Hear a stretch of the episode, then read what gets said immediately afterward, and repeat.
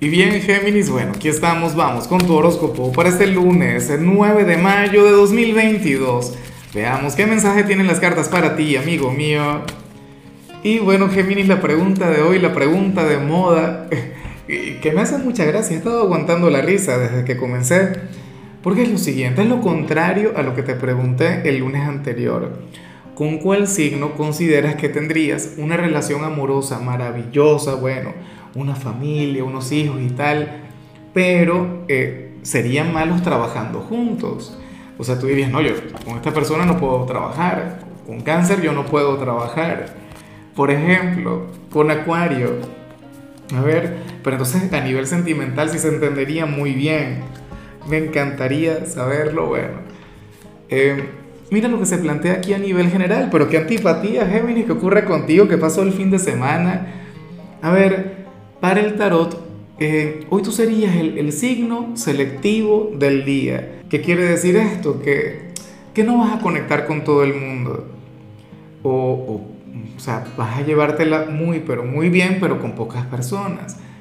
Eh, de hecho, algunas personas de Géminis van a caer en el tema de de depurar un poquito su, su lista de contactos, su círculo social, y a mí me llama la atención porque, porque los signos de aire son todo lo contrario.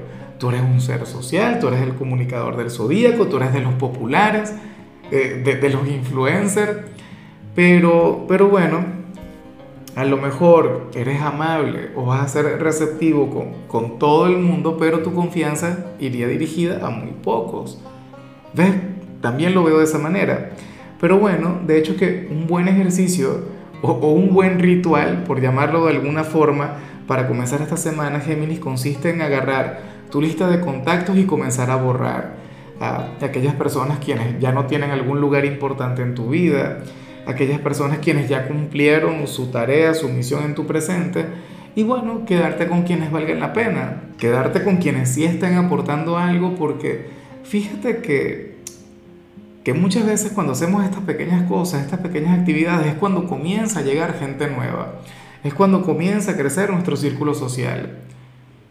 O sea, por ejemplo, ¿cómo esperas tú eh, que lleguen nuevos amigos si todo el tiempo estás con, con, con, el mismo grupo de personas? Claro, ni se te ocurra dejar a tus amigos, pero, pero es por colocar un ejemplo.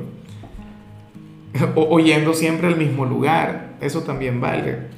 Y bueno, amigo mío, hasta aquí llegamos en este formato. Te invito a ver la predicción completa en mi canal de YouTube Horóscopo Diario del Tarot o mi canal de Facebook Horóscopo de Lázaro.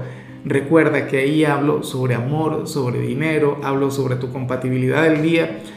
Bueno, es una predicción mucho más cargada. Aquí, por ahora, solamente un mensaje general. Se te quiere, se te valora y por supuesto recuerda que nacimos para ser más.